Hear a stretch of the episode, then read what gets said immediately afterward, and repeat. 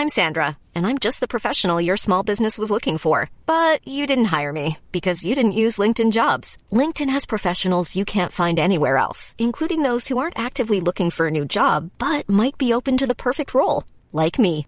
In a given month, over 70% of LinkedIn users don't visit other leading job sites. So if you're not looking on LinkedIn, you'll miss out on great candidates like Sandra. Start hiring professionals like a professional. Post your free job on linkedin.com/people today. Bienvenue dans On the Verge, le podcast qui parle sexualité masculine. Martin raconte avec sa bonne humeur ses souvenirs adolescents, ses premiers flirts, sa première fois avec une jeune fille avec qui il va vivre une grande histoire aussi heureuse que complexe. Vous allez, je pense, avoir de jolies remontées de souvenirs quand Martin raconte attendri cette première fois cinématographique et si romantique. Martin va mettre en lumière une dépendance affective qui va devenir quasi obsessionnelle. Il raconte très bien le lien qui l'unit à cette jeune femme, les rebondissements sur plusieurs années, et il va même avoir une espèce de révélation pendant cet entretien, jusqu'au moment où il se rend compte de l'emprise que cette jeune femme a eue sur lui. Après une énième et dernière rupture, il y a deux ans et demi, Martin va rencontrer d'autres jeunes femmes qui vont indirectement l'aider à voir la réalité de cette précédente relation. Récemment, des souvenirs remontent et il doit faire face à des réalisations douloureuses qu'il exprime avec beaucoup de douceur et de bienveillance pour son ancienne compagne. Depuis, il est en quête d'une sexualité apaisée, en conscience, qu'il matérialise en s'éveillant et s'initiant au tantrisme. Je vous laisse avec euh, ce très chouette épisode avec ce très chouette jeune homme qu'est Martin et je vous souhaite une excellente écoute. Euh, pour ce nouvel épisode, c'est Martin qui, euh, encore une fois, n'est pas en face de moi, mais pas très loin. Euh, Martin, tu as 23 ans, tu es en Ardèche. Tu me disais à quel point c'était important pour toi, en tout cas, de la démarche de participer au podcast et que tu étais très content, en tout cas, aujourd'hui, de pouvoir partager ton histoire. Ça va, Martin? Eh ben écoute, oui, ça va. Ça va, franchement. Un peu de stress qui est là en tâche de fond, mais globalement, je suis franchement bien, quoi. Normalement, ça va bien se passer. Ouais. Euh, Martin, je vais te poser la question. Alors, tu m'as expliqué tout à l'heure, ça m'a fait sourire que tu as poncé le podcast euh, juste un petit peu avant le premier confinement. Tu l'as découvert et tu avais pris euh, l'habitude d'écouter les épisodes. Donc, tu connais la première question que je pose à tous mes invités. Et bien sûr. quel est ton tout premier souvenir lié à la sexualité? Alors, bah, du coup, ouais, j'ai un peu réfléchi à ça. Et je me suis, je suis remonté jusqu'en CE2. Je crois que c'est- qu'on a 8 ans, 7 ou 8 ans, je sais plus. Ouais, Et, euh, je me souviens ans, ouais. très bien que c'est à cet âge-là que en moi s'est éveillé les premiers euh, euh, désirs du corps de la femme et notamment je sais que j'avais une vraie fixette sur la poitrine des femmes adultes quoi. Mhm. Et j'ai un souvenir, une anecdote que- qui, qui, qui me fait un peu rire maintenant, c'est que dans ma maison familiale, on avait un- une grande pièce à vivre où il y avait la télé et l'ordi dans la même pièce. Euh, sachant qu'ils n'étaient pas exactement du même côté de la pièce, mais en gros, quand quelqu'un est sur la télé, il a juste à regarder, à tourner la tête pour voir l'ordi. Et le midi, à l'école, euh, il y a un gars un peu plus âgé que moi, qui avait deux ans de plus, et on parlait de... je- franchement, je me souviens pas des discussions, mais euh, je pense qu'on devait parler comme deux enfants euh, qui parlent Ouais. de, de tété ou je sais pas trop quoi, mais en gros, il m'a dit... Ouais, il faut que tu ailles voir euh, sur sex.com. Et, euh, Ok. et je- aujourd'hui, je me dis putain, c'est tellement euh, pas. Voilà, du coup, je suis rentré chez moi le soir, j'ai tapé sex.com pendant qu'il y avait bah, ma mère et mon père dans le salon en fait. Et euh, donc, je me suis retrouvé sur euh, ce site-là, euh, qui était un site pornographique en fait, sans trop de surprise. Et, euh, et les pages étaient. Enfin, c'est pas aussi rapide que maintenant, même si Mhm. je, suis- je suis pas vieux du tout, mais en tout cas, Internet était pas du tout aussi rapide. Et du coup, la page s'affichait assez lentement. Et moi, là, j'ai commencé à voir des trucs. euh, Enfin, mon esprit d'enfant. euh, était choqué, je comprenais pas trop ce que je voyais et tout, mais j'ai commencé un peu à, à voilà, et puis ma mère, elle, elle, a, elle a mis son petit coup d'œil et tout, et elle me demande, bah, qu'est-ce que tu regardes? Et là, je pense que ma voix a dû être tremblotante, j'ai dû être tout rouge et tout ça, et je me souviens m'être mis devant l'écran de l'ordi pour pas qu'elle voie, euh, donc c'était évidemment, euh, enfin, j'étais complètement pris la main dans le sac. Et du coup, ben, je, je me souviens pas trop de sa réaction, mais je pense qu'elle était pas très contente. Ouais, j'imagine. On, parlait de sexualité librement chez toi? Non. Non, non, non. Pas du tout? Ben. C'était assez paradoxal. Euh, c'est peut-être un truc qui va revenir souvent d'ailleurs, les, les espèces de dualité. Mais en gros, à la fois, ma mère, je me souviens, mais assez tôt, je crois, m'avait acheté une espèce de petite revue, comprendre la sexualité, tout ça. Mais en mhm. même temps, euh, on n'en parlait pas. Et euh, moi, je suis du. Enfin, en tout cas, surtout côté maternel, j'ai été éduqué euh, beaucoup via la, la religion chrétienne catholique. Mhm. Donc, j'ai fait le caté étant petit, je suis allé à l'aumônerie au collège. Et j'ai accompagné bah justement à ces âges-là, euh, vraiment petit, maintes fois ma mère à la messe.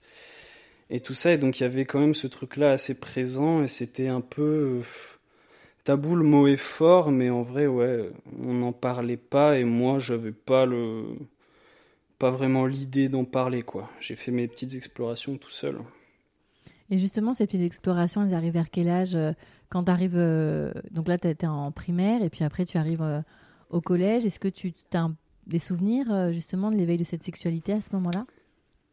Ouais, j'ai l'impression que justement entre cette période-là, un peu euh, fin CE2, CM1, tout ça, où il y avait un peu un éveil et une attirance pour le corps de la femme, et le début du collège, il euh, faut savoir que c'est l'année où, où mon père est décédé en fait, quand j'avais 10 mhm. ans.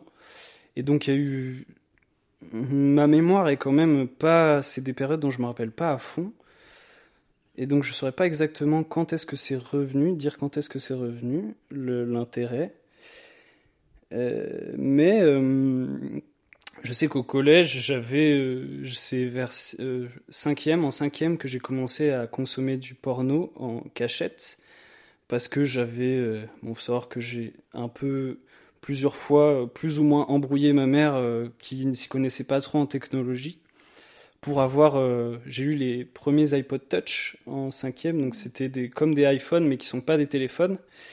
Et ma mhm. mère savait pas que ça pouvait se connecter à, la box internet et aller sur internet. Donc. Euh, à partir de là, tu as 13 ans, tu as Internet sur un petit écran que tu peux avoir. La fracture digitale entre les enfants et les parents. Bah là, on était totalement là-dedans et là, j'ai vraiment commencé à découvrir le porno moi-même.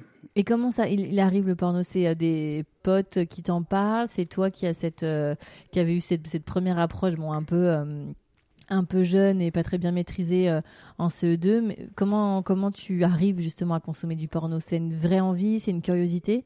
Tu bah, arrives un peu à te souvenir? Il y a un truc, je sais que ouais, je me souviens bien de l'année de cinquième, où c'est vraiment une année où, où je suis. Enfin, ça commence là, quoi, où vraiment j'ai envie de, de, sexe, quoi. Je, je désire. Euh, je commence à avoir l'éveil du désir en moi. Je regarde, il y a des filles dans mon collège. J'étais dans un très très grand collège euh, qui où on était 1200, euh, quoi. Ah ouais. Et donc il y avait genre 11 classes par niveau. Donc il y avait vraiment du monde. Et parmi tout ce monde-là, forcément, il y avait des filles qui étaient plus précoces que d'autres. Donc en cinquième, moi dans ma classe, j'avais des filles, enfin une fille en particulier qui avait déjà euh, fait l'amour, qui était déjà formée et tout ça. Et je me souviens très bien. En cinquième, ouais, ouais, on avait 13 ans. ok.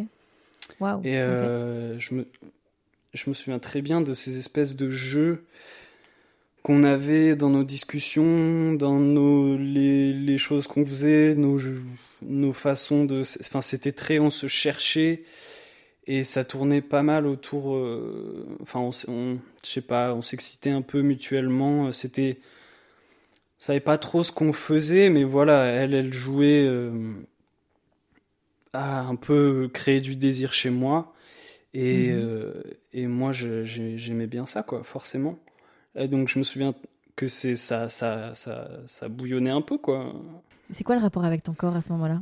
Eh ben, c'est très particulier parce que je suis vraiment petit. Euh, j'ai été le plus petit de la classe pendant des années, tout le collège et tout. Alors j'avais pas un retard de croissance. Euh, enfin, j'ai pas, j'ai eu la chance de pas avoir euh, tout ce qui est piqûre, traitement et tout ça. Mais j'étais vraiment. euh, Je sais pas si tu l'as, tu l'as écouté l'épisode de Benjamin Nevers Ah justement bah, qui parle de ça. J'aime énormément son travail, euh, Ben Never. euh, Ah, si jamais tu passes par là, merci infiniment pour ce que tu fais. Et ben je lui, je le taguerai, je lui dirai. Mais oui, oui, il, il, parle de ça avec vachement de, de transparence et, euh, et, et son discours est super intéressant. Alors lui, effectivement, euh, il a eu moins de chance que toi. Il a, il a dû euh, subir un traitement euh, d'hormones pour justement son, sa, son- sa préadolescence et son adolescence. pour euh, sa croissance. Donc toi, tu n'as pas eu ce retard-là diagnostiqué, mais tu étais un peu à la bourre par rapport aux copains. Bah, j'étais même archi à la bourre en vrai, hein, mais c'est, enfin, disons que c'était, euh, enfin, c'était vraiment flagrant quoi. J'étais tout en bas de la courbe de, de croissance, tout ça, mais Mhm. euh, bon voilà, j'ai, eu la chance de pas avoir ça, toutes ces sous ce traitement, et euh, du coup, le rapport à mon corps, bah, je me trouvais évidemment très petit, Mhm. Mais en même temps. De toute la bande de garçons que je connaissais, je suis le premier à avoir mué de la voix. Ah. C'est-à-dire que je sais plus si c'est en fin de cinquième, début quatrième, mais à peu près ces années-là, vers 13 ans, pareil. Et ben, je suis arrivé et, et en quelques semaines, euh, j'ai mué. Ça m'a donné un peu, bah, un peu de. Ouais, je me souviens que j'étais content, quoi. Et euh, le rapport à mon corps, sinon, bah, j'étais pas content de mon corps, quoi. Je- J'en étais pas fier. J'étais tout maigre, tout petit. Et justement, ta, ta, ta pilosité et, euh, et ton corps qui commence à, à muer vers, euh, vers un corps plus adulte, c'est arrivé vers quel âge? Euh, ben, 15-16 ans. Donc plus euh, début du lycée, c'est pas quoi. si tard que ça. Non, ouais, bah, après, voilà, après, ça s'est mieux passé pour moi et mon rapport à mon corps à partir de ce moment-là. Enfin, wow, on va y revenir après, mais on va, euh, voilà. En tout cas, par rapport à comment je me juge, je, je juge ma, ma coquille esthétiquement. Euh, J'étais content Mhm. d'être plus grand que les filles à partir de cet âge-là, quoi. Enfin, que les filles, pas toutes, mais tu- que la plupart, quoi. Tu mesures combien maintenant? Je mesure 1m71. Voilà. Si, si, le 71. mais voilà, bref, ouais, je, suis- je suis toujours pas très grand. Mais euh, disons que je suis plus grand que plein de filles. Euh, et donc, euh, c'est cool pour moi. En tout cas, j'ai plus ce truc-là. Et puis, j'ai plus. Et puis, j'ai des potes. J'ai un pote très proche que, que j'aime beaucoup, qui est plus petit que moi et tout. Donc, ça, je- tu vois, je, me, je fais plus partie des vraiment tout petits euh, dans ma tête. Après, euh, Mhm. voilà. Dans certains groupes de comprends. mecs, euh, je suis vraiment. Donc, ce corps adolescent met un peu de temps à, à se transformer en tout cas. Donc, tu es au collège, tu as ces jeux avec euh, ces filles euh, qui sont euh, basés sur l'excitation, du flirt, etc. Quand est-ce que tu vas commencer à te rapprocher du corps féminin, justement, que, qui, te, qui te plaît, t'excite autant? Et bah cette même année encore, euh, en cinquième, La cinquième, Vraiment l'année, euh, sacrée année. année charnière euh, par rapport à ça. Après, c'est on va dire que c'est l'année du où j'ai eu la- ma première petite copine, première petite Mhm. histoire un peu, mon premier bisou, qui était un moment très, euh, ma foi, euh, pas terrible, on va dire. Hein, euh, c'était, je sais pas si ça correspond à un cliché, mais en gros, c'était vraiment le truc où il y avait moi avec un groupe de gars, elle avec un groupe de filles, les groupes de gars qui me traînent jusqu'à devant elle, en mode embrasse là, mais on savait qu'on se plaisait et tout quoi. Mais Oui. ça c'est, en gros, on je me suis fait arranger un coup, on s'est arrangé, fait arranger un coup par nos potes mutuels. Mhm. Et, euh, et on s'est embrassé devant tous les collégiens qui étaient. Ah. Enfin, pas tous, mais en tout cas nos deux groupes, quoi. C'était assez bizarre. Mais après, on est resté, je crois, un mois et demi, deux mois ensemble quand même. On discutait ça, ça énormément ta sur. première petite amie. C'est ça. Moi, j'étais fou, euh, amoureux, j'étais à fond. Je la trouvais trop belle et tout. Et donc, on s'embrassait, on se câlinait euh, dans la cour de récré uniquement. On s'est pas vu en dehors. Ok. Et euh, on s'est beaucoup parlé sur MSN, évidemment. Et c'était chouette. Après, ça s'est terminé. Moi, c'était mon pro- un chagrin d'amour. Oh, je le vivais euh, comme, ouais, je sais pas, j'en ai fait un peu un drame, mais c'est passé après, quoi. Et euh, j'ai pas eu de recontact avec ça avant la troisième. D'accord.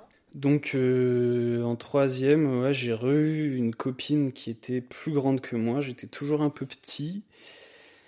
C'était euh, une fille que, que je trouvais très très intéressante, euh, avec qui on pouvait discuter un peu de, de passion que j'avais à côté. Moi à l'époque je commençais à fond le montage vidéo pour faire les Mhm. montages de vidéos de skate.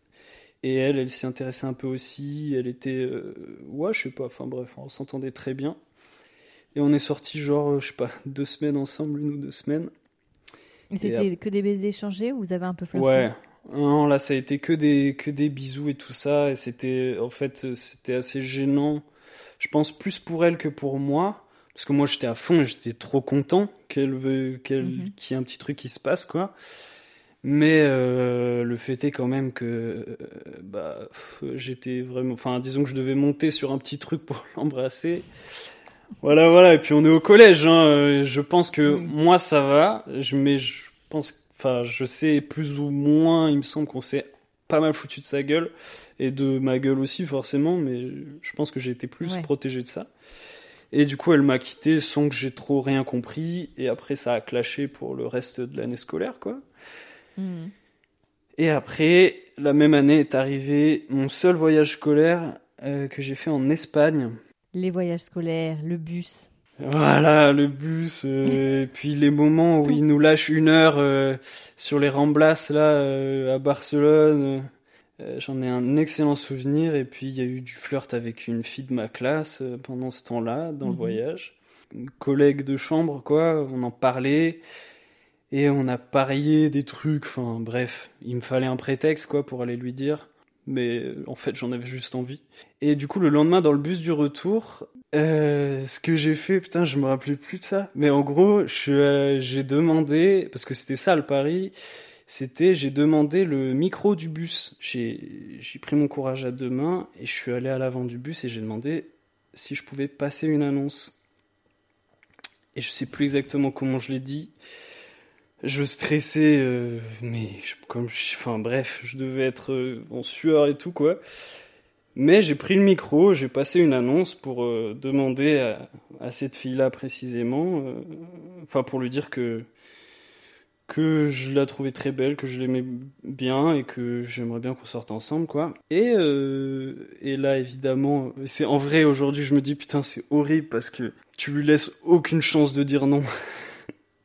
en tout cas, sur le moment, parce que s'en est suivi, évidemment, t'as un bus de collégiens euh, qui, a, qui est pas stimulé depuis deux heures. Euh, là, tu lâches une bombe comme ça le bus qui se met, enfin bref, le feu, les profs qui me serrent la main et tout, enfin vraiment c'était, je me rappelle. Alors sûrement que je le, je le mets un peu en scène dans ma tête, mais franchement dans mes souvenirs, euh, c'était assez fou. Le, le- les gens criaient, criaient, ouais, ouais, ouais, ouais. Et du coup, je suis allé la rejoindre à sa place. Elle, elle était en boule, euh, rouge comme je sais pas quoi. Mais en même temps, vu comment on avait fricoté toute la semaine, je prenais pas tant de risques que ça. Et du coup, je sors avec elle. Et euh, ça, ça a duré euh, quelques mois. Et là, on commence à se voir du coup en dehors euh, du collège. Et c'est la première fois pour moi que je vois une, une petite copine en dehors du collège. Et après, on s'est vus les- l'un chez l'autre. Donc euh, chose Ok. que euh, chose qui a pas mal choqué ma mère à l'époque, mais qui qui me l'a pas dit. Mais elle est elle, elle est venue chez moi quelques fois quand il y avait ma mère et une fois je crois quand elle n'était pas là. Et en fait, ce qu'on faisait, c'est qu'on montait dans la chambre et on s'enfermait dans la chambre, quoi. Et euh, bah là, on a commencé nos, nos explorations. Un peu, c'est vrai que moi j'en avais. explorations Bah, euh, incroyable pour moi. J'étais, j'en avais très envie depuis euh, longtemps, on va dire, et c'était une fille dont j'étais vraiment euh, très amoureux. Euh, que, enfin voilà, j'avais beaucoup de désir pour elle et tout ça. Et euh, je me souviens que déjà à l'époque, je voulais, euh, je voulais maladroitement pas la brusquer, mais je pense que j'étais quand même assez forceur parce que, je- enfin, j'en avais, j'en avais vraiment très très envie quoi. J'avais très envie de- d'explorer, j'étais trop curieux. Et du coup, bah, on a commencé un peu à, à se rapprocher. On était dans mon lit. Oh, On se, ouais, on touchait un petit peu, on se déshabillait au fur et à mesure. euh, et voilà, on explorait tranquillement, assez maladroitement, évidemment. On communiquait un peu, on parlait un petit peu, euh, on se demandait si ça allait, mais euh, globalement, euh, ouais, je sentais pas mal de stress chez elle. Mhm. Et euh, ouais, voilà, on a fait ça, je pense, euh, ce genre d'exploration. On a commencé quand même à toucher nos, ouais, nos, nos sexes respectifs, quoi. Euh, moi, c'était la première fois que que bah, que je touchais hein, le sexe d'une femme vraiment et que j'y accédé et tout. Donc c'est tout un, enfin sensoriellement parlant, c'est que de la découverte, quoi. Et c'était, euh, j'en garde un excellent souvenir. En, pa- en parallèle, tu continues à, à consommer du porno? Ouais, ouais, ouais, Ouais. euh, carrément. Et donc, du coup, euh, la masturbation, euh, si euh, je rattache bien, t'as commencé quoi Cinquième, quatrième? C'est ça, ouais. Mhm. Cinquième Et à c'était- 13 ans. C'était, c'était, euh, ça prenait beaucoup de place dans ta vie? À ce moment-là, je crois que oui, quand même. Ouais, ouais, ouais. Au Mhm. collège, euh, avec la, en, en période de découverte et tout ça, ouais, euh, ça prenait de la place et c'était toujours au même moment, euh, la nuit avant de dormir, quoi. C'était un rituel un peu avant de dormir. Et, Mhm. euh, et voilà, j'avais, euh, j'avais mes petits sites, mes petits trucs. j'avais- j'ai assez vite ritualisé ça, entre guillemets. Je sais pas trop à cette période-là, vu que je découvrais, entre guillemets, le, le sexe avec une autre personne peut-être que ça, je me suis un peu décentré de ça et j'étais vraiment à fond, à fond, à fond avec, euh, avec cette fille-là. J'avais tout le temps envie qu'on se voit et tout, machin. Et je pense, enfin, je sais qu'elle, elle était moins, moins partante. Et bon, voilà, après, euh, à la fin de la troisième, cette histoire-là, c'est terminé. On n'était plus ensemble, enfin, elle m'a quitté, euh, tout simplement. Et moi, j'ai changé de Gros vie. chagrin d'amour. Ah là, ouais, parce que je... même aujourd'hui, en réalité, je sais pas précisément. Je pense qu'elle m'a pas ex- exposé. Je sais même pas si elle-même avait conscience précisément à ce moment-là, mais les vraies raisons, je, je les connais pas de sa décision. Ça m'a taraudé pendant un moment quand même, mais euh, maintenant, évidemment, ça, ça date. Ça m'intéresse plus trop. Et euh, donc après arrive le lycée. Et j'ai changé de ville pour euh, aller au lycée, donc je suis allé dans une autre ville. euh, Et, euh, et donc là, c'était parce qu'il y avait une option artistique, c'était aussi pour quitter la ville où j'étais, mais du coup, il y avait le prétexte de l'option artistique pour pas être dans mon lycée de secteur. Et parce qu'à ce moment-là de ma vie, j'avais envie de faire monteur vidéo ou caméraman. Et euh, du coup, il y avait un lycée avec une option cinéma dans le coin. Je suis allé là-bas. Bah, les premiers mois se passent, je fais doucement des rencontres grâce à d'anciennes relations, enfin par des ramifications. Je me fais rapidement euh, des, des potes euh, sympathiques dans ma classe, quoi. Progressivement, j'observe du coup les filles de, de ma classe et tout ça, et moi je commence un peu à grandir, à, avoir un peu de poil au menton, euh, tout ça, et j'ai très envie d'a- d'avoir une petite copine, quoi. Ça revient, je suis plus du tout dans mon ancienne histoire, et je commence à avoir envie de ça. Et euh, il se trouve que euh, il y avait une fille dans ma classe qui, qui pour moi était, qui, enfin comment dire, ça n'existait pas ce genre de fille pour moi dans ma tête. Pourquoi C'est-à-dire? En gros, c'était une fille que je trouvais vraiment sublime, très très belle, euh, Mhm. qui était, euh, qui était euh, forte à l'école. Bon, c'est pas tant un critère que ça, mais je veux dire, elle était, enfin voilà, elle lisait, elle avait quand même un peu de culture et tout. Et moi, c'est quelque chose qui, qui m'impressionne un peu. Et Mhm. surtout aussi drôle. J'avais jamais rencontré une fille avec qui je me tapais presque des meilleurs fous rires qu'avec mon meilleur pote de cette époque-là. Et je me disais, putain, mais c'est pas possible, elle, elle est parfaite et tout. Enfin, mais pour moi, c'était. euh, J'y pensais même pas, quoi. Je pensais même pas parce Elle que je savais qu'elle avait un copain déjà. Et puis, je... ah ouais, totalement. Mais vraiment. Et mais j'étais juste déjà heureux de pouvoir me marrer avec elle en classe et tout ça. D'accord. Le fait est que je pense qu'elle a, a beaucoup plus euh, planifié son coup que moi. En vrai, j'en sais rien. Mais les mois passent. À ce moment-là, j'étais euh, beaucoup en binôme avec un, un pote d'enfance à elle, mais qui était dans notre classe. Donc j'étais tout le temps avec ce gars. Et il se trouve que ce gars est tombé malade, euh, mais bien malade, quoi. Il n'est pas venu pendant au moins une semaine. Et, euh, et du coup, on était souvent à trois. Et en fait, là, on s'est retrouvé que à deux. Et du coup, on, Mhm. on bouffait à deux, on rigolait bien, on était à côté en cours, on se marrait bien, quoi. Et euh, je- là, moi, j'ai commencé à vraiment, vraiment euh, la, la kiffer, quoi. On s'envoyait des SMS et tout, je me souviens qu'on discutait. Et en fait, ce qui s'est passé, c'est qu'assez rapidement, c'est elle qui est venue vers moi pour, euh, pour me dire qu'elle m'aimait bien et tout ça. Enfin, qu'elle qu'elle était intéressée et tout. Et moi, euh, j'étais complètement surpris. Enfin, j'ai toujours pris le truc en mode. euh, elle a rien compris, elle sait pas du tout qui je suis. euh, ça va durer une semaine. Enfin bref, Ça- c'est n'importe quoi. vient- ça te vient d'où, Martin, ce manque de confiance en toi? Ben, je sais Mm. pas, euh, mon rapport à la taille, je pense. Mhm. Plein de choses, hein. euh, Peut-être le fait d'avoir grandi sans papa aussi. Et de. Mm-hmm. Disons que. Tu me disais que tout à l'heure que tu avais un grand frère euh, qui a 10 ans de plus que toi, mais euh, Ouais. avec qui tu n'as pas créé de lien particulier. Bah, il y a un lien, mais en tout cas, il n'y a pas une complicité. Mhm. Ouais, en fait, j'avais pas vraiment de modèle masculin, on va dire, même si c'est. c'est- Enfin voilà, il y a plein de gens qui grandissent comme ça aussi. Mais du coup, euh, je pense que ça. Plus le retard de croissance, plus euh, bah, beaucoup de choses en moi qui.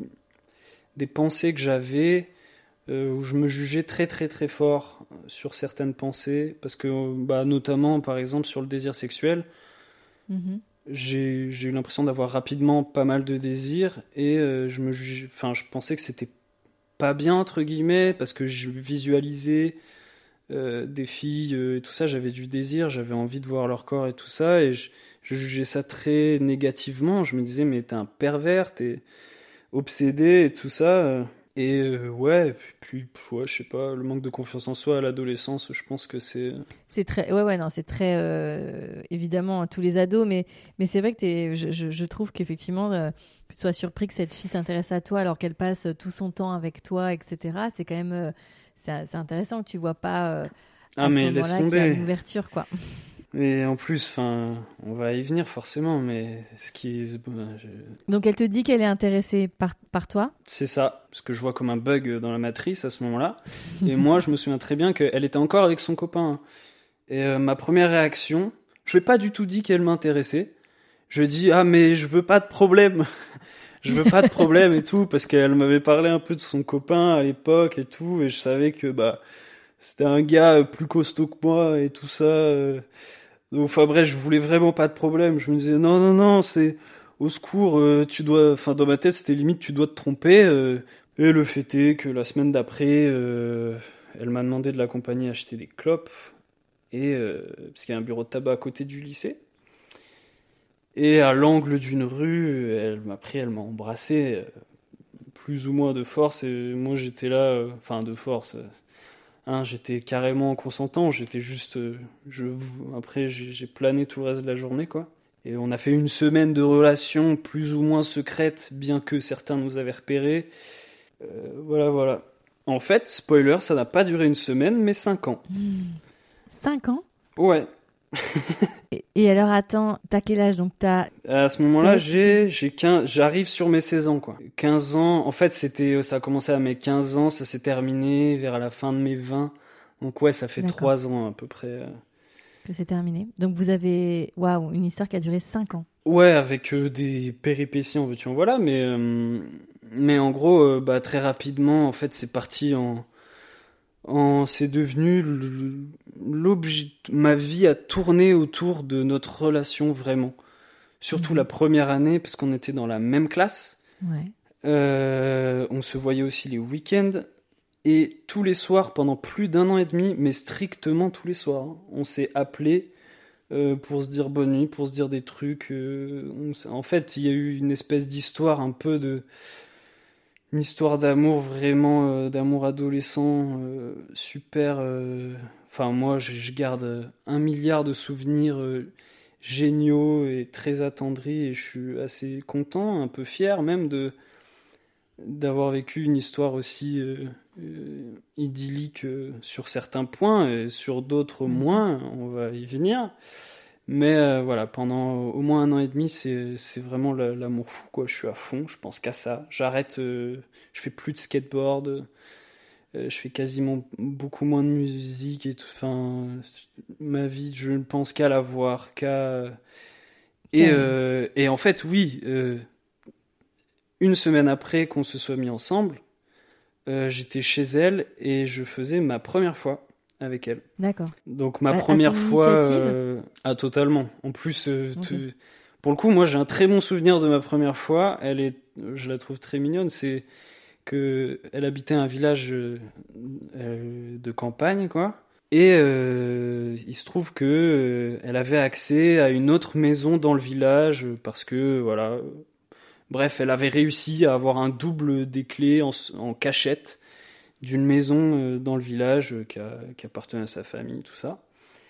Et euh, ça, ses parents n'étaient pas au courant. Et du coup, moi, elle m'avait invité chez elle et on avait dit qu'on allait se balader voilà, dans le village et tout ça. Et en fait, elle m'a emmené à cette maison. Donc c'était en, février-mars, donc fin de l'hiver. Donc il caillait quand même pas mal et du coup cette maison est, est inoccupée une bonne partie de l'année et et en fait euh, bah il, il caillait à fond mais du coup on avait quand même une maison entière pour nous un peu paumée où personne viendrait nous déranger et personne au monde sait qu'on est là à part nous quoi. Donc euh, déjà la liberté est totale Euh, et et du coup bah là elle elle était à fond partante en fait elle avait déjà grave d'expérience. Elle avait fait l'amour plein de fois enfin elle était déjà euh, euh, ouais carrément expérimentée. Et en fait euh, moi très peu. Et c'est je me souviens de ouais de ce moment bah on avait mis plein de couvertures par dessus nous et on ouais on s'est elle s'est déshabillée assez rapidement. Et enfin moi je me souviens de son aisance à me montrer son corps. Mhm. et j'étais juste vraiment la bouche bée je sais je savais pas quoi dire quoi faire elle était totalement aux commandes quoi. Et c'était un moment merveilleux évidemment très rapide. Et euh, mais pour moi c'était incroyable quoi. Je je, la- je je découvrais son corps. Première fois que je voyais vraiment parce que les expériences qu'on avait eues avant euh, quand j'étais en troisième c'était dans le noir Euh, voilà c'était surtout tactile et tout mais c'était assez réservé quand même d'une certaine façon Mhm. alors que là, pas du tout. euh, Il y avait la lumière du jour, euh, elle était là. Enfin, je voyais vraiment, voilà, une fille nue devant moi qui, qui prend les choses en main. J'ai même eu le droit à une fellation pour ma première fois et tout ça. Enfin, c'était, moi, je, je comprenais rien à ma vie, clairement. J'étais aux anges. Non, mais c'est hyper, euh, c'est superbe comme souvenir. Enfin, c'est d'un romantisme euh, et d'une. Ah enfin, Tu vois, c'est il y a pas beaucoup de gens qui ont eu des premières fois aussi. euh, euh, aussi enfin qui ont un contexte et, euh, et avec la bonne partenaire et tu vois enfin moi Ah j'ai bah interviewé des hommes qui se sont enfin qui ont vécu une première fois parce que fallait avoir la première fois d'autres euh, c'était pas forcément avec un, un ou une partenaire euh, avec des sentiments donc là c'est très fort comment tu racontes ça? Ouais, bah là, là moi, je m'en. Voilà, c'est ce souvenir-là que j'ai. Et je me souviens que, bah, du coup, j'étais gêné parce que j'ai pas du tout été performant. Je me souviens d'avoir, en vrai, euh, qu'elle ait dissipé ma honte très vite et que. Elle était en mode, oula, mais t'inquiète même pas, euh, ça, ça va venir euh, tranquille. Et elle s'est pas du tout trompée. très rapidement, tous ces doutes-là se sont envolés, la honte s'est envolée, et, et là, c'était la découverte du sexe, et, et là, là, c'est parti euh, à fond, à fond, à fond, à fond. Bah, je écoutais un, un, un épisode, je, je me souviens plus le prénom d'un épisode d'Ange Verge, du gars qui, qui a fait sa première fois à 24 ans et qui a passé un week-end. euh, ah oui Et euh, Oui, je je me suis. C'est exactement Ah, ça. c'est Louis je crois voilà, Louis. passé un week-end euh, Euh, de je- sexe intense Exactement, bah, ça m'a vraiment fait penser bah, à moi aussi, mon expérience, où bah, là, pour le coup, c'était tous les week-ends. Je me souviens que des fois, on était en cours à côté, on se tenait la main pendant le cours et on écrivait de l'autre. Enfin, tout était prétexte pour être proche l'un de l'autre, on était vraiment euh, collés l'un à l'autre Mhm. tout le temps. Vraiment tout le temps. Et on avait créé notre bulle et tout ça. On se faisait même, enfin, on s'échangeait des petits mots, des trucs en cours. euh, On s'écrivait des lettres qu'on se glissait dans nos sacs pour que le soir, en rentrant, on les voit. Et euh, donc voilà, c'était aussi, j'étais très très amoureux et donc euh, sentimentalement parlant, ça a comblé un, un, truc à fond chez moi quoi. J'étais là, je voulais tout pour qu'elle soit bien. J'étais à fond pour elle quoi.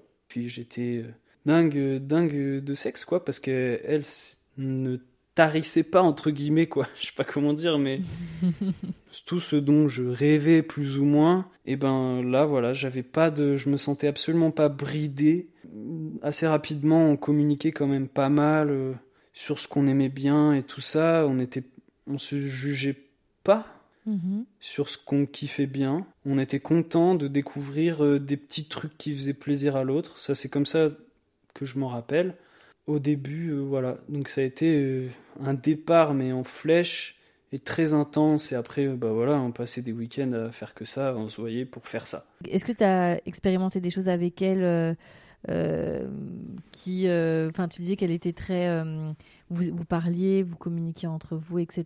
Est-ce que vous avez pu prendre le temps d'expérimenter euh, d'autres choses dans votre sexualité? Bah en fait euh, assez euh, ouais en gros avec elle j'ai expérimenté tout l'éventail de enfin quasiment tout l'éventail de ce que j'avais en tête avant d'avoir des rapports sexuels avec quelqu'un. En gros plus ou moins mhm. tout ce que je voyais dans le porno mais comme on dit dans ce podcast ça reste quand même pas mal vanille quoi. Mais en gros, euh, très rapidement, j'ai Enfin, on va dire que j'ai pu avoir accès à, à toute la vanille, toute la saveur de la vanille, vraiment. Euh. en gros, on a testé. Euh, ouais, voilà. bah, y a, je me souviens qu'elle était.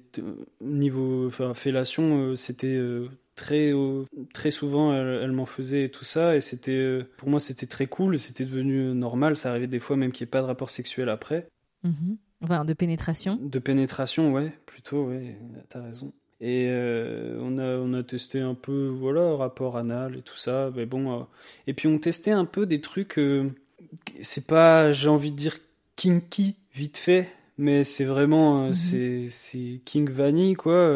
mais en gros, je sais que j'ai pu explorer, j'ai pu assumer certaines choses avec elle, par exemple moi, j'aime bien, euh, je, trouve ça très beau chez une femme, euh, les pieds d'une femme. C'est une, partie de la femme à laquelle je fais attention, quoi.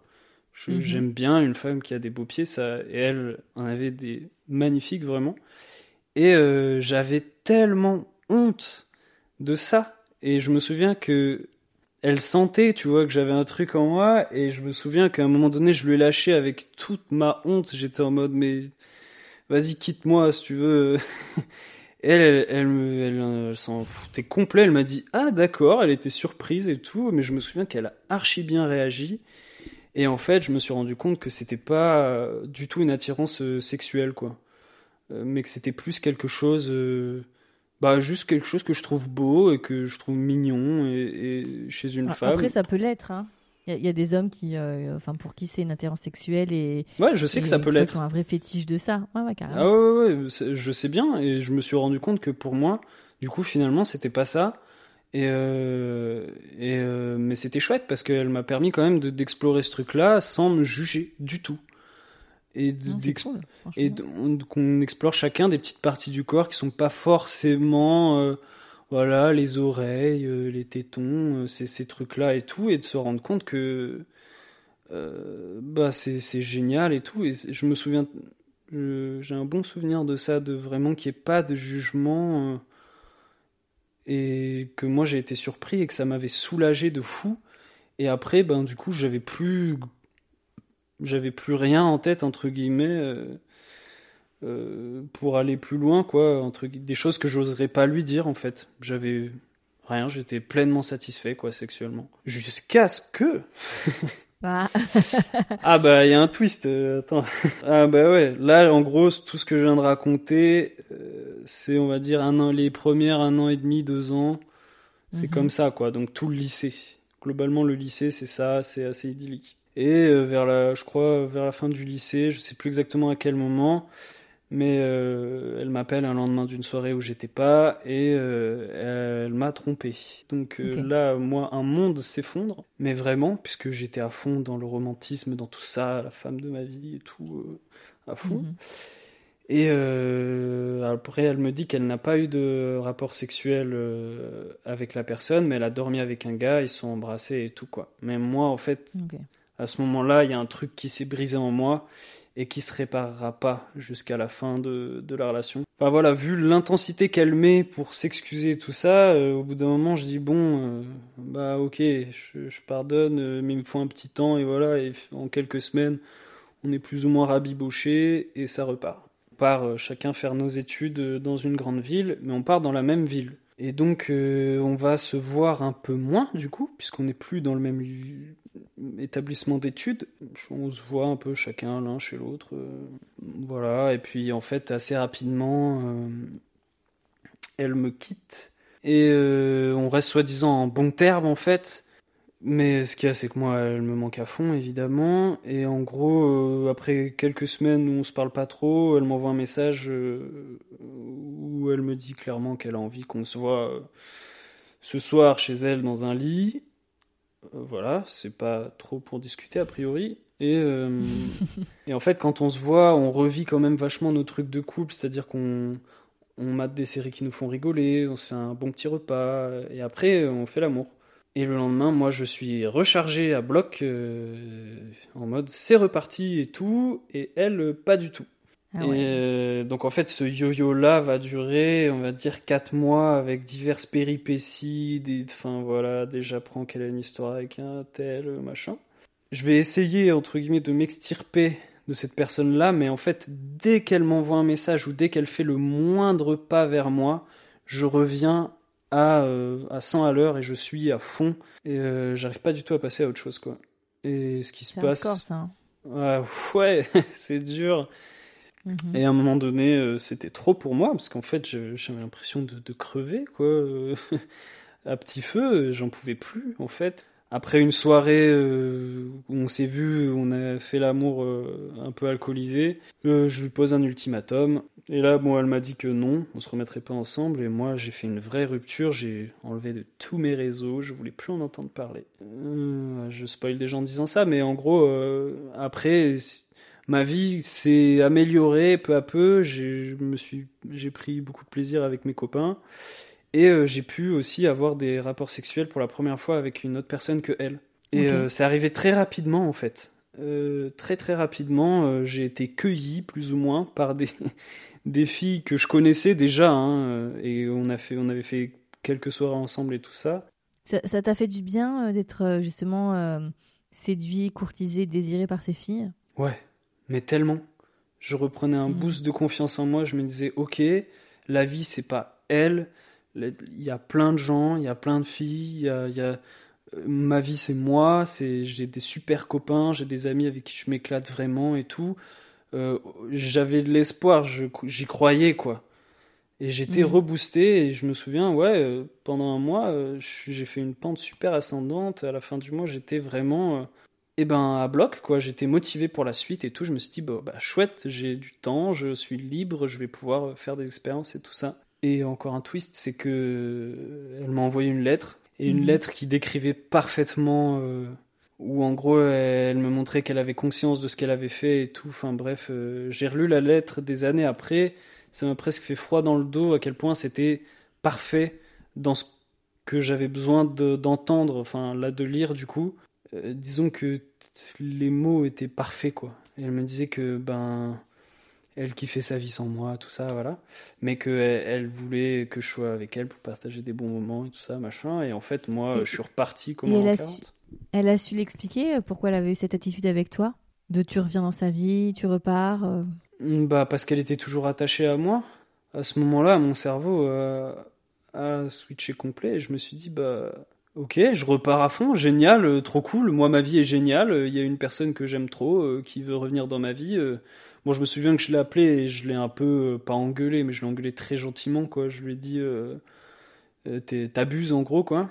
Et euh, mais j'étais trop content qu'elle revienne parce que je me suis dit bah ça va être génial, c'est une personne géniale, euh, voilà. Mais je me souviens qu'on n'en a pas tant parlé et elle, comme moi, on voulait pas trop savoir. Euh, on a un peu mis un comment dire un voile sur cette période Et on s'est dit Mhm. tous les deux en mode euh, ouais bon euh, parce que c'était quelqu'un de euh, quand même relativement euh, jaloux. Elle était jalouse, pas mal, beaucoup beaucoup même. Mais c'est- intéressant parce que quand on parle, y a, tu, tu sens quand même qu'elle avait vachement d'emprise sur toi. Oh là oui. avait vraiment, Oh là avait là. vraiment un rapport qui était. Après, chacun a les rapports qu'il veut dans son histoire d'amour, hein, et mais tu, tu sens quand même euh, une ascendance euh, d'elle sur toi qui est assez fort, quoi. Bah totalement. Et c'est pas fini parce que là on part pour euh, la, la saison 2 qui est euh, on repart du coup ensemble. Et Mhm. euh, donc c'est évidemment l'euphorie tout de suite très vite. En plus on est un peu plus âgé. Donc euh, là on, on fait on part en Sicile pour 10 jours. C'est elle qui a organisé tout le voyage et tout. Enfin elle elle est à fond. Elle est hyper elle est parfaite entre guillemets tout ce que je pouvais lui reprocher avant elle ne le fait plus j'ai pas fait beaucoup beaucoup de voyages dans ma vie mais celui-là euh, reste un des meilleurs pas on a énormément fait l'amour et euh, c'était euh, merveilleux j'avais l'impression de retrouver la femme de ma vie quoi Mhm. et donc ça repart. Un an après, ça commence un peu à se détériorer. La relation, elle commence à avoir, euh, elle, elle se pose plein de questions par rapport à sa vie, ses études, ses machins, tout ça. Et, et moi, c'est vrai que ça, ça m'agace au bout d'un moment parce qu'elle vient toujours me voir avec euh, les mêmes problèmes, j'ai l'impression. Et, et euh, moi, au bout d'un moment, je lui dis, mais je sais pas, fais, fais un truc, quoi. Voilà, et les rapports commencent à être de moins en moins euh, légers. Enfin voilà, j'ai des souvenirs vers la fin. En gros, euh, elle arrivait chez moi et moi, à chaque fois qu'elle arrivait, c'était euh, voilà, c'est un truc que j'adorais faire. C'est par exemple, je me cache dans mon appart et euh, parce que je pouvais ouvrir depuis l'interphone et du coup, le temps qu'elle arrive, j'avais le temps de me cacher. Et euh, j'adorais lui faire des surprises, lui faire la fête. euh, ouah, j'ai comme un bon petit toutou en fait. Putain, c'est J'ai terrible. pas osé. Ouais, bah J'ai c'était. pas osé le dire. Ouais, mais je l'ai dit pour toi parce que et je l'ai dit pour tous les auditeurs auditrices qui l'ont, qui ont eu envie de le, de le dire chez eux. Ouais, c'est ça en fait. Putain, pardon, c'est la première fois que je fais cette analogie, mais c'est vraiment ça. Et euh, et en fait, au bout d'un moment, euh, elle était plus contente que je lui fasse la fête. Moi, je vais pas rester tout le long hein, sur cette analogie-là, hein, mais euh, voilà. Et au bout d'un moment, en fait, quand elle arrivait, des fois, juste elle ouvrait la porte et même pas bonjour et tout, j'entendais Pff, putain et tout, tu vois.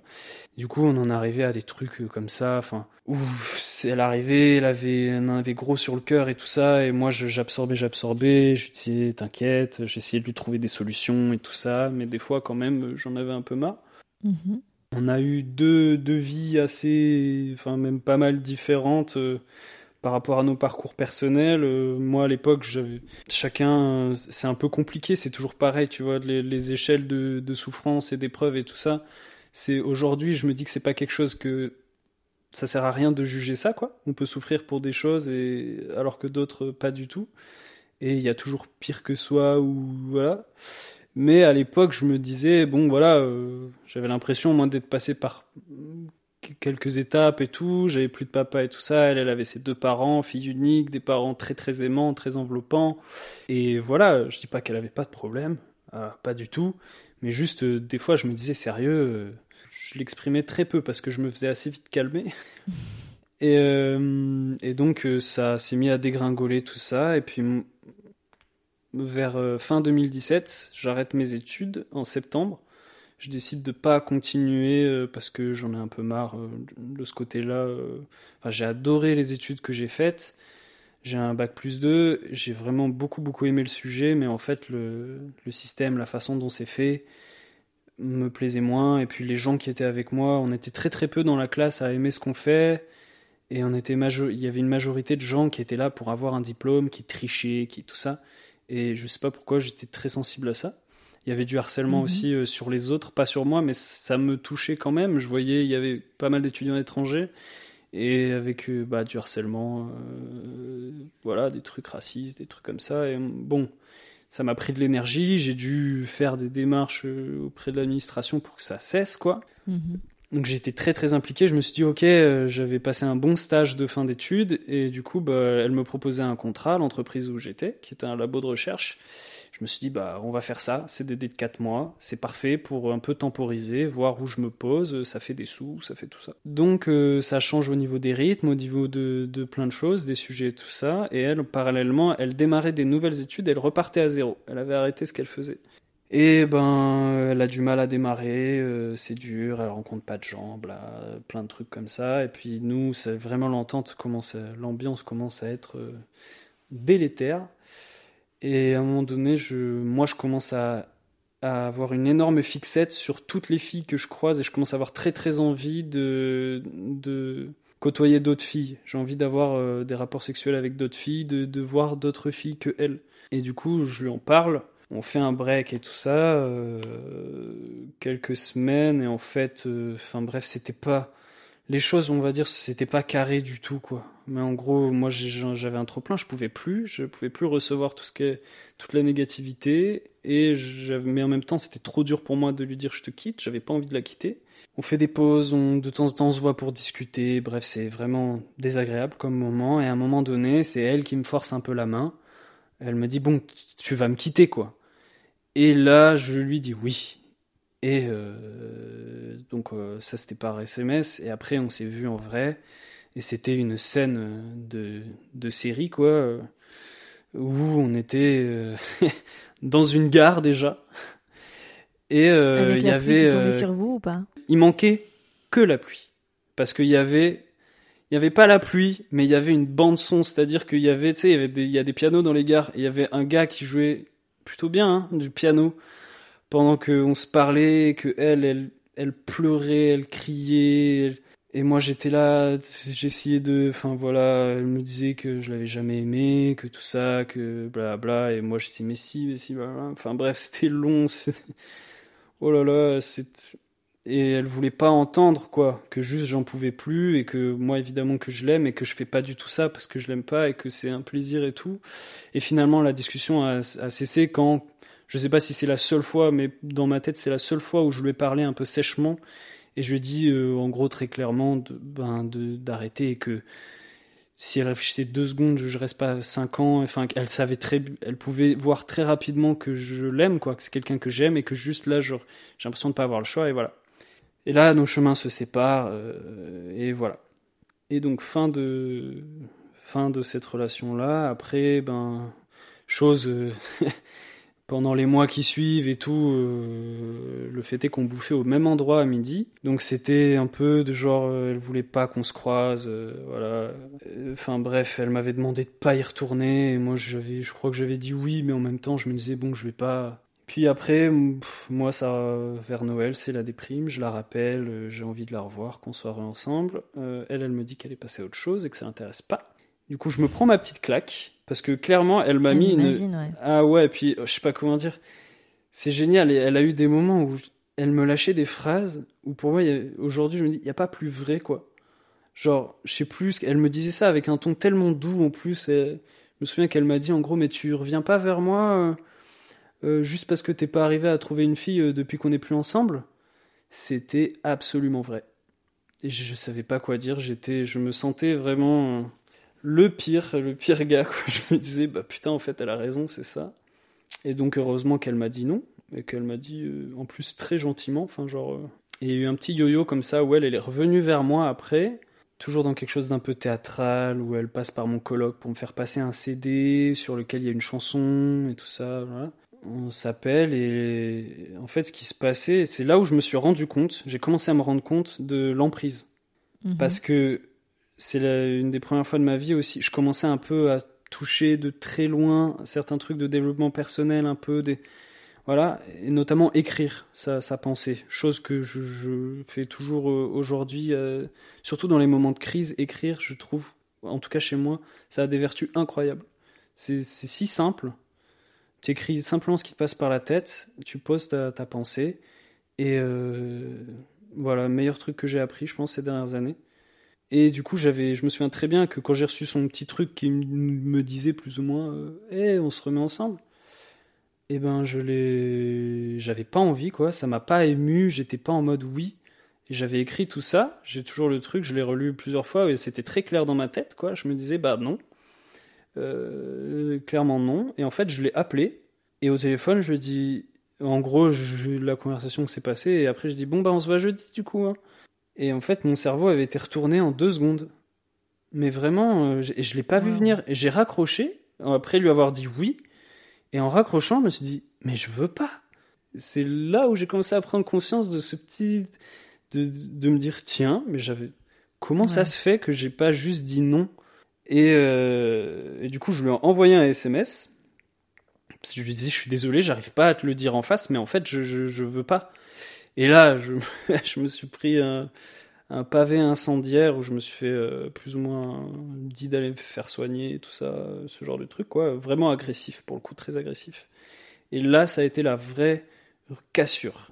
Là elle m'a enlevé tous ses réseaux on s'est plus parlé pendant très longtemps, euh, au moins un an. Peut-être que c'était nécessaire. ah ouais, ouais, ouais. Euh, Oula, ouais, ouais, Moi, je suis rentré dans une toute autre phase de ma vie. J'avais arrêté le travail, arrêté les études, arrêté tout. J'étais revenu vivre dans ma famille, dans la maison familiale, mhm. avec euh, mon grand frère qui est revenu à ce moment-là et donc je découvrais le, la schizophrénie, quoi. Et, euh, et je, c'était euh, vraiment plein de découvertes en même temps. Et du coup, j'y pensais pas trop. Je me disais, bon, c'est désagréable, mais c'est très bien comme ça. Moi, je peux me concentrer sur moi, faire ma vie, apprendre à me connaître et tout ça. J'ai passé des mois et des mois à, lire des bouquins, mais pas tant de bouquins que ça, mais surtout à appliquer ce que je lisais dans les bouquins, essayer des trucs, essayer de d'aller bien, et j'ai l'impression que c'est plus ou moins toujours ce que je fais aujourd'hui. J'ai mhm. la chance, grâce à mon héritage paternel, de ne pas avoir besoin d'aller chercher euh, euh, de l'argent, en tout cas pour vivre. Euh, je, je roule pas spécialement sur l'or, mais j'ai un, petit truc qui me permet de vivre. Et jusqu'à mes 21 ans, une des merveilles de l'État français quand même, c'est que j'ai eu une pension orphelin, quoi. D'accord, donc tu as pu, as pu prendre le temps, en tout cas, de, de toi te retrouver. Exactement. Et de, ça, c'est super. Et donc, euh, aujourd'hui, on en est où dans ta vie sexuelle? Alors, aujourd'hui, ça, fait euh, ça fait deux ans et demi que j'ai pas eu de rapport sexuel. Après, après cet épisode-là où on se parlait plus, j'ai pu un peu euh, refricoter un peu. J'ai eu quelques petites aventures, je pense deux, trois. Mhm. Et euh, voilà, en, ouais, en été 2018, euh, ça, ça c'est. c'était la dernière fois et c'était plutôt chouette franchement enfin ça s'était bien passé quoi ces deux trois fois là c'était un peu bizarre parce que il y a une des fois où clairement j'avais été le, la target comme on dit de la fille j'ai ressenti ce truc de c'était une fille qui m'avait choisi pour faire sa première fois. Donc en gros, mhm. euh, on avait le même âge, on avait 21 tous les deux, et elle, elle était encore vierge, mais en gros, clairement, elle avait dit à sa pote qui est venue me voir dans la soirée qu'elle voulait qu'on couche ensemble ce soir-là et tout, et en gros, elle avait choisi de faire sa première fois avec moi, mais sans, sans spécialement me consulter euh, à la base. Hein. Mais euh, moi, je, elle me plaisait aussi, donc, mais j'étais quand même assez surpris parce que pour le coup bah voilà, c'était clairement, euh, voilà, elle m'avait ciblé et on l'a fait, c'était chouette. Et après, euh, voilà, et c'était bizarre pour moi, mhm. première fois que je vivais ça. Et là, tu dis, ça fait deux ans et demi que tu n'as pas eu de rapport. Est-ce que c'est quelque chose que tu as choisi? Est-ce que c'est plutôt une situation imposée? C'est les deux. Franchement, c'est les deux. Il y a des moments où, où j'avais très envie. Et en fait, euh, j'ai quand même fait des, des petites rencontres c'est des années, euh, là, c'est deux ans et demi où j'ai, bah, je me suis énormément exploré dans, dans d'autres aspects de ma vie que la sexualité, mais aussi dans la sexualité. Euh, mais c'est qu'en fait, euh, voilà, j'ai, fait plein de tout ce que j'avais envie de faire, quoi, vraiment. Et je me suis mis à l'épreuve sur plein de trucs et tout, et j'ai rencontré des filles qui me plaisaient beaucoup, et j'ai découvert des nouvelles situations que je connaissais pas. Notamment, euh, voilà, j'ai rencontré une fille qui me plaisait beaucoup dans ma ville. Et très rapidement, un jeu de séduction s'est mis en place. Et la deux ou troisième fois qu'on se voit et tout, bah, moi je découvrais, c'est bizarre de dire ça, mais je découvrais les notions de consentement, de voilà, de dire les choses, dire à quelqu'un qu'il me plaît et de moins être dans l'ambiguïté et espérer qu'on comprenne plus ou moins la même chose. Euh, ce jeu qui met du temps et qui est super stressant et tout, j'étais plus dans quelque chose où assez rapidement, je disais à la personne que j'étais bien et que qu'elle me plaisait et que j'avais envie de l'embrasser par exemple. Et à ma grande surprise, ça a grave marché. C'est-à-dire que ça, s'est super bien passé. Euh, disons que la, la, personne en face était même contente, quoi. Elle était en mode ah bah ouais, moi aussi en vrai, voilà. Et c'est là, euh, alors une, une, première fois, ça s'est bien passé, mais moi j'étais dans des schémas et du coup j'ai dit à la personne que j'avais envie qu'on fasse l'amour et elle avait pas envie. Et elle m'a dit mhm. non. Et je me souviens d'une sensation de soulagement quand elle m'a dit non. Je me suis dit mais parce que mais parce que j'avais pas envie non plus. Mais comme c'était la suite logique entre guillemets, on venait de se calider, de mhm. s'embrasser, c'était un festival en plus. Euh, et en fait, elle m'a dit bah non, je, je, je suis pas chaud pour ça. Et moi, j'étais là, waouh, merci. Trop bizarre, je m'attendais pas à dire merci, mais j'étais heureusement que, que ça s'est pas passé parce que c'était pas ce que je voulais non plus, en fait. Mais j'avais super honte. Et je suis tombé sur une personne merveilleuse.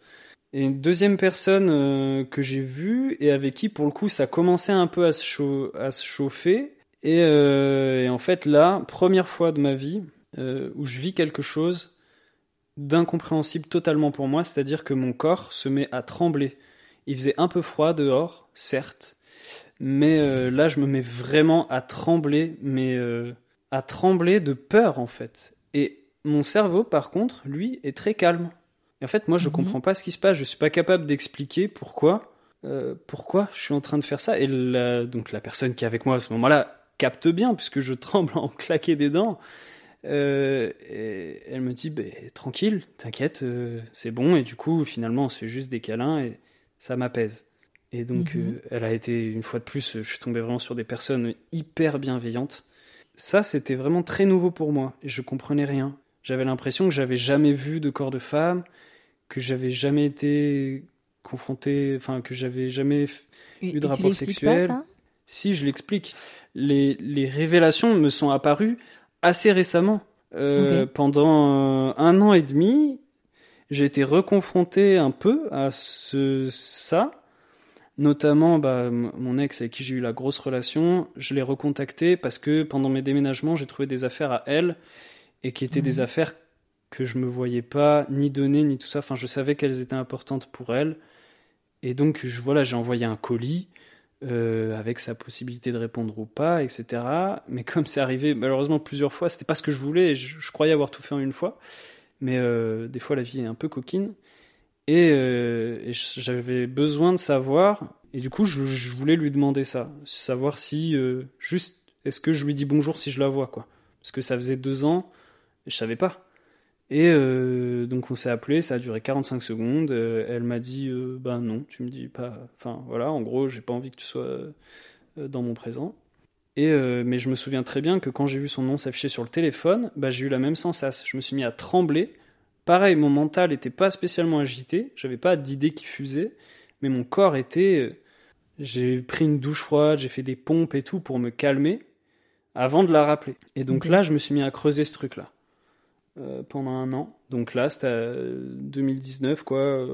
2019-2020, j'ai creusé ça à fond. J'ai je comprenais pas et, comme en parallèle de tout ça, je m'intéressais bah, aux questions de consentement, la sexualité, aux questions aussi de euh, bah, toutes les questions liées euh, à la lutte pour les droits des femmes aussi, quoi. Et j'entendais, en fait, petit à petit, mes réseaux se sont mis à être remplis de témoignages, de voilà, de prise de parole, d'infos un peu euh, sur ces sujets-là. Et euh, j'ai entendu beaucoup parler de consentement. Et je me suis dit, ok, consentement, euh, ok, qu'est-ce qu'on met derrière et tout ça? J'ai cherché à me renseigner, comprendre ce que c'était le, consentement. Et je voyais que ça m'attirait, quoi. Quand j'entendais des témoignages de femmes qui avaient été abusées ou quoi, je, je sais pas, ça, m'intéressait. Je me disais, mais c'est fou, j'ai entendu parler, du coup, des phénomènes de de dissociation, de, sidération aussi. Et euh, petit à petit, des souvenirs me sont remontés de la relation que j'ai eue avec donc mon ex. parce que pour moi, c'était là je l'ai raconté comme je l'ai vécu, c'est-à-dire voilà un ensemble de trucs positifs, puis après ça se dégringole et voilà c'est pas terrible et ça se termine. Mais en fait, euh, il y a eu plusieurs. Euh, en fait, plus le temps est passé, plus j'ai des souvenirs qui sont remontés. Tout d'abord vers la fin, il y a eu des moments où on a eu des rapports sexuels où moi j'avais juste clairement pas envie et où elle était euh, très j'avais pas trop le choix en fait entre guillemets. Et on, a eu des il y a eu des moments. Alors des fois il y avait un peu d'alcool au milieu mais pas forcément toujours. Enfin voilà on n'était pas ivre mort du tout et euh, enfin je vois il y a eu des, des, des rapports où c'était vraiment il n'y avait pas de pas de tendresse et c'était euh, elle me parlait mal quoi pendant et tout et du coup ces souvenirs là sont remontés et je me disais attends quoi? C'est réel ça? C'est j'avais complètement oublié ça et plus le temps a passé, plus j'ai eu de souvenirs qui sont remontés et des trucs de moins en moins. Euh, voilà, il y a eu ces moments-là où c'était vraiment désagréable, où, je... où c'était violent, je l'ai perçu comme violent, mais en fait, je me suis rendu compte que tout. Et donc là, je parle de réalisations qui sont quand même assez récentes, de que tout au long de la relation, en fait, le consentement, moi, je savais pas ce que c'était par rapport à moi, je savais pas quand j'avais envie, quand j'avais pas envie. Je savais pas du. J'étais pas du tout éduqué là-dessus. Je me rends compte que pour moi, en gros, si j'avais une érection, c'est que j'avais envie. Et euh... tu, tu, ça a été la prise de conscience récente, ça a été te, te rendre compte. Alors, je vais essayer de pas être maladroite, etc. Mais te rendre compte que les rapports euh, sexuels que tu avais avec ton ex, qui, enfin, ça se passait bien, vous avez une sexualité euh, euh, très open, très cool, très dynamique, etc. Avec le recul, tu te rends compte que il y a parfois des moments, un peu comme la jeune femme qui t'a dit bah moi là je suis pas ok, j'ai pas envie, mais ça veut pas dire que c'est un stop euh, ad vitam, mais juste ce soir j'ai pas envie. En, mettant un peu le, toutes ces pièces de puzzle devant toi, tu t'es rendu compte que il y a eu des moments où effectivement tu t'étais même pas posé la question si toi tu avais envie de faire l'amour. Bah en fait c'est même plutôt, je crois qu'il y a quasiment pas eu de moment où je me suis posé la question parce que euh, elle, je crois que de très rares fois elle a refusé qu'on fasse l'amour, mais sinon elle était tout le temps partante, euh, à fond, beaucoup plus impliquée que moi dans l'acte et, euh, et, pareil, des souvenirs sont remontés que, en fait, moi, au bout d'un moment, je, ça me faisait trop. J'avais plus envie qu'on fasse l'amour, mais j'étais. Pour moi, ça changeait rien au désir, au fait que je la trouve belle et tout ça. Mais je me souviens qu'il y a eu des crises plusieurs fois où, quand moi, j'avais pas envie, c'était. Euh, c'était euh, bah, c'était une grosse crise en fait pour elle. Et que j'ai dû faire l'association quelque part dans ma tête. Et, et en fait après coup je me rends compte de que elle, elle était tout le temps, tout le temps, quasiment en demande euh, chaque fois qu'on se voyait déjà, et euh, quasiment, hein, mais et euh, puis elle m'envoyait souvent des photos sexy la journée. Enfin, j'étais, comment dire, je ne pouvais pas l'oublier et la dissocier. je pouvais pas ne pas voir son corps nu pendant une semaine, histoire de reavoir un peu de surprise, quoi. J'ai été surchargé de sexe au début j'adorais ça. Et en fait, après, j'ai pas su arrêter ce truc-là parce que dès que je mettais un signal qui était en mode euh, si on se calmait un peu, euh, c'était, euh, c'était voilà que ça remettait tout en question, que je l'aimais pas, que je la trouvais pas belle, que ça y est, je la désire plus et tout. Et, et du coup, ouais, tous ces trucs-là me sont remontés finalement des années après, en fait je me rappelais pas comme ça. Et c'était dans ces moments-là où je, sentais. C'est le fait d'avoir senti mon corps terrorisé mm. qui m'a amené un peu sur ces chemins-là. Et du coup, j'ai, j'ai pu explorer euh, une sexualité seule et apprendre. Euh, enfin, je me suis rendu compte de tous les schémas et les programmes que, que j'avais, quoi. Érection égale j'ai envie tout comme euh, j'ai envie de faire du sexe, mais je, par exemple aussi masturber. Pendant un temps, il y avait de la masturbation qui était quasi réflexe, quoi. Genre, t'as une érection, t'as pas spécialement excité dans ta tête, mais tu dis bon, bah c'est l'heure, entre guillemets, quoi.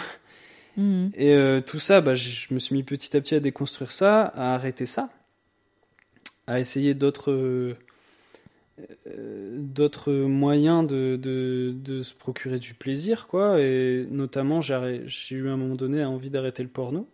Donc j'ai arrêté et j'ai découvert d'autres trucs. Je me suis mis à, explorer ce conseil parce que j'ai fait des, rencontres au cours de ces années-là et dont une amie euh, qui m'a beaucoup aidé là-dessus parce qu'elle a eu aussi des expériences euh, euh, enfin elle a eu d'autres expériences dans sa vie quoi qui font que elle a beaucoup travaillé sur ce sujet-là. Et donc elle m'a mhm. un peu aidé et aiguillé notamment sur voilà elle m'a conseillé de, lire un bouquin qui parlait de, tantrisme. De... Est-ce que tu peux, tu peux résumer un peu, ouais, justement, le tantrisme? Alors, je ne pourrais pas avoir la, de résumer le tantrisme, mais je peux résumer ce que moi j'y ai perçu parce que l'approche que j'en ai eue était, était assez peu théorique finalement. Le bouquin que j'ai lu, en gros, c'était un bouquin qui déconstruisait finalement, ça déconstruisait pas mal les schémas que j'avais moi de l'homme, de tout ça, de aussi ça parlait de pas blâmer son désir, qu'on a le droit de vouloir euh, le corps d'une femme, le désir sexuel c'est pas quelque chose de fondamentalement négatif, tout ça, ça abordait des thèmes spirituels aussi, euh, et puis ça a donné aussi un peu des techniques rapidement de masturbation. Euh, et c'était une autre approche basée beaucoup plus sur l'écoute de son corps, des sensations et beaucoup moins sur l'imagination, le mental. En fait, c'était un petit peu faire sortir le mental. Ce que j'en ai retenu, c'est ça, c'est faire sortir un peu le mental du rapport euh, sexuel et donc euh, avoir une approche beaucoup plus euh, sensorielle et lente mhm. aussi. Et c'est voilà, c'est euh, l'essence et le, la respiration. C'est en fait ça ressemble aussi à la méditation.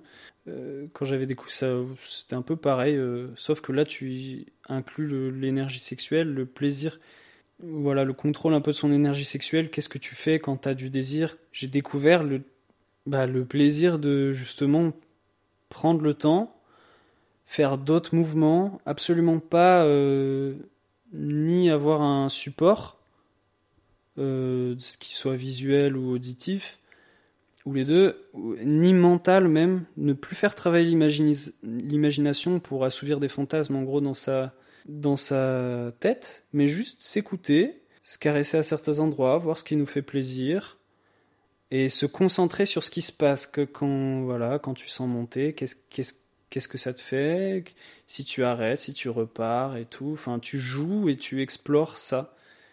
Et euh, bah, ça a été une découverte de fou, quoi. Je me suis dit, mais c'est incroyable en fait.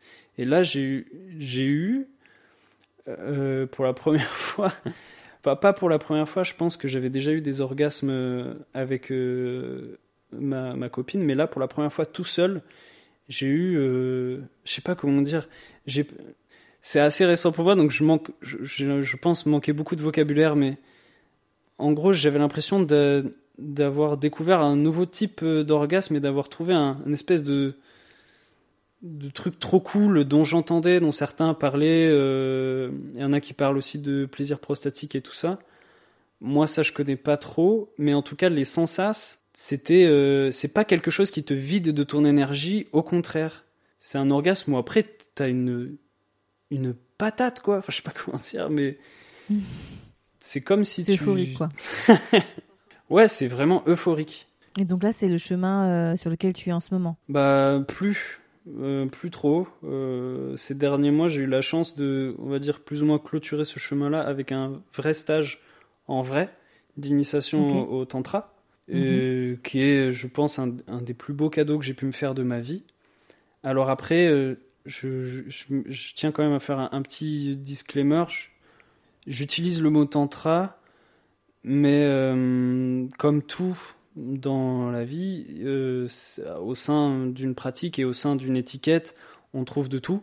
Moi, je sais que je suis allé à certains endroits qui ne sont pas forcément représentatifs d'une généralité et euh, enfin il y a plusieurs écoles au sein même du tantra et l'approche que j'ai eue, elle était finalement très moderne euh, et très peu basée sur la théorie, parce que le tantra, ça vient d'une autre culture euh, qui, enfin, qui est pas occidentale en tout cas. Mhm. J'essaie d'en dire le moins possible pour dire le moins de bêtises, mais mais en gros, voilà, il y a non, moi j'ai pas spécialement appris ça, mais en gros, ça a été un petit peu un support et un mot pour euh, pour parler de, on va dire, de slow sex, sexe conscient et euh, relation à son corps et, euh, et consentement. Le consentement était au centre de tout.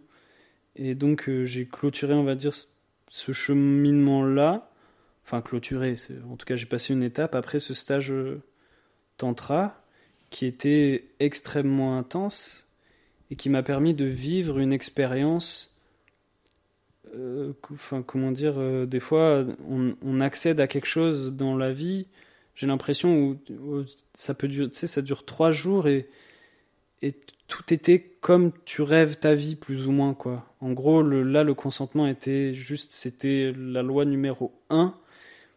Mais c'était pas que des mots, ça, je l'ai vraiment vécu pleinement. J'ai pu, pour la première fois depuis longtemps, être 100% moi-même et du coup, ben, vivre tout mon traumatisme. Et euh, ben, le premier jour, c'était très dur. J'ai pleuré euh, toute la journée presque de souffrance. J'ai lâché énormément de trucs dans un cadre hyper safe, en fait, où les gens m'ont laissé vivre ce que j'avais à vivre. Il n'y avait pas d'indiscrétion.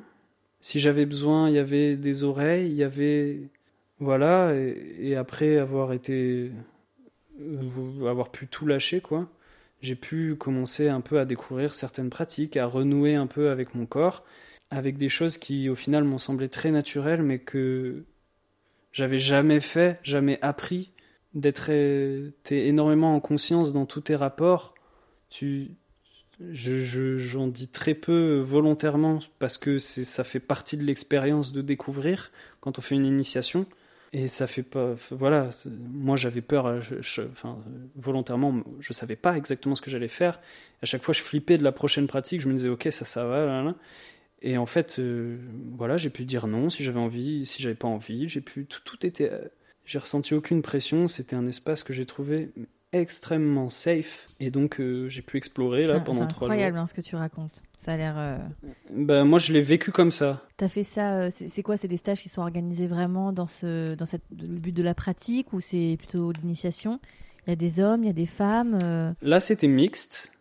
Donc la personne qui, qui fait les stages fait du mixte, du non mixte, parce que les stages tantra c'est quelque chose qui se fait pas mal. Souvent, euh, ça a une répute en gros de que c'est des gens un peu plus âgés qui font ça. Euh, mhm. On va dire ouais, ouais 50 ans, passé 40, 50 ans, 60 ans même. Ça a plutôt cette répute-là d'être pas un truc forcément très euh, avec de la jeunesse et très moderne. Et là, les stages où je suis allé sont pas trop traditionnels et du coup, il n'y a pas vraiment de théorie. C'est très pratique et c'est très c'est très mis en scène il y a de la musique, il y a des voilà, c'est et du coup c'est une initiation par la pratique au tantra quoi. Et en fait, tu vois, je suis pas capable d'avoir beaucoup de vocabulaire sur ce truc-là, bien qu'ayant passé trois jours en plein dedans, plus ou moins, j'ai plus l'impression qu'on qu'on est sur le, le, truc de fond, le, nectar de ça quoi. Même s'il y a quelques, elle nous en parle un petit peu quoi.